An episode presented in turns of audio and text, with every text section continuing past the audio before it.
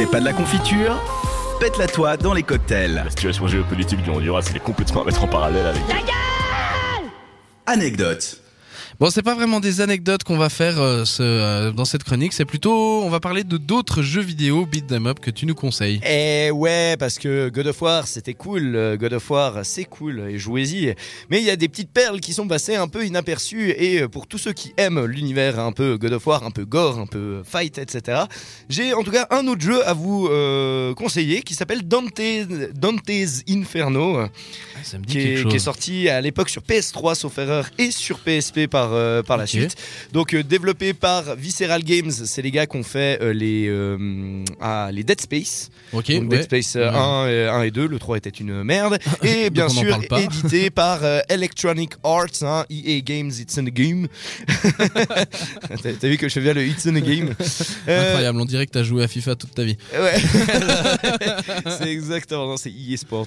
Ouais, La. Mais voilà, donc un jeu sorti en 2010 sur PlayStation 3, Xbox 360 et après sur, P- sur PSP et qui reprend, euh, ça s'inspire donc de la Divine Comédie de Dante, donc euh, où en clair un héros descend dans les enfers. Et là, c'est justement ben, l'histoire de Dante qui, euh, lors d'une croisade, euh, se fait assassiner à Acre, qui se fait euh, planter une dague dans le dos et en fait ben, se retrouve en enfer et doit retrouver ben, sa gonzesse euh, qui s'appelle Béatrice et qui est dans le huitième cercle de l'enfer, donc le niveau le plus bas. Oui. Je parle beaucoup d'enfer ces derniers temps. On avait parlé de Spawn il n'y a pas si longtemps, où j'avais parlé déjà du huitième cercle de l'enfer. Mais euh, du coup, euh, le, le héros euh, doit, doit descendre donc de plus en plus bas en fightant. Il fight avec une sorte de faux euh, sur lequel est, un tissu est accroché et ce tissu lui est, est cousu en fait sur son torse Mmh. en, en forme de croix. Mhm. Et c'est assez gore. Le but étant bien évidemment d'arriver dans le au, sous- dernier sous-sol pour pouvoir y affronter Satan. Et d'ailleurs, ça avait fait un grand tollé étant donné que euh, la verge de Satan était visible dans le dans le dans le jeu. Il avait vraiment le, le Ah là le- là, le- mince le- alors. le sexe à la- à à l'air, le sexe alors, le sexe à l'air. Et euh, ce qu'il faut savoir, moi, il y a un plan. euh, ce jeu est donc extrêmement bon au niveau de son gameplay, puisque sa fight, euh, c'est très dynamique euh, à la manière d'un God of War. C'est aussi, il y a des exécutions, il y a, y a des trucs qui sont assez, assez cool.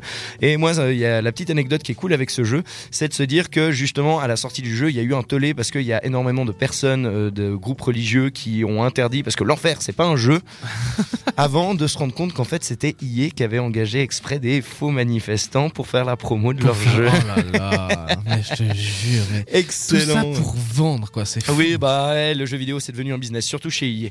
Et comme, et, ouais. et comme deuxième jeu que j'ai à vous conseiller, c'est Bayonetta, euh, oui. sorti sur Wii, euh, Bayonetta 1 et 2. Ouais, ouais. Où là vous avez quelque chose d'un peu plus glamour, euh, mais avec euh, vraiment fait donc par Platinum Games. Euh, si vous connaissez pas ce studio, ils ont fait d'énormes jeux comme Vanquish que je recommande, et euh, où c'est vraiment de l'action pure et dure euh, avec euh, avec vraiment de la musique euh, hyper glamour. Euh, bref, un immanquable pour tous les amoureux du beat'em all, puis c'est Ouais. celui qui a révolutionné le genre. Effectivement, Bayonetta, ça c'est absolument à découvrir et à jouer si vous connaissez pas. Ouais, Ouais. ça c'est sûr. Sur Wii U, sauf erreur.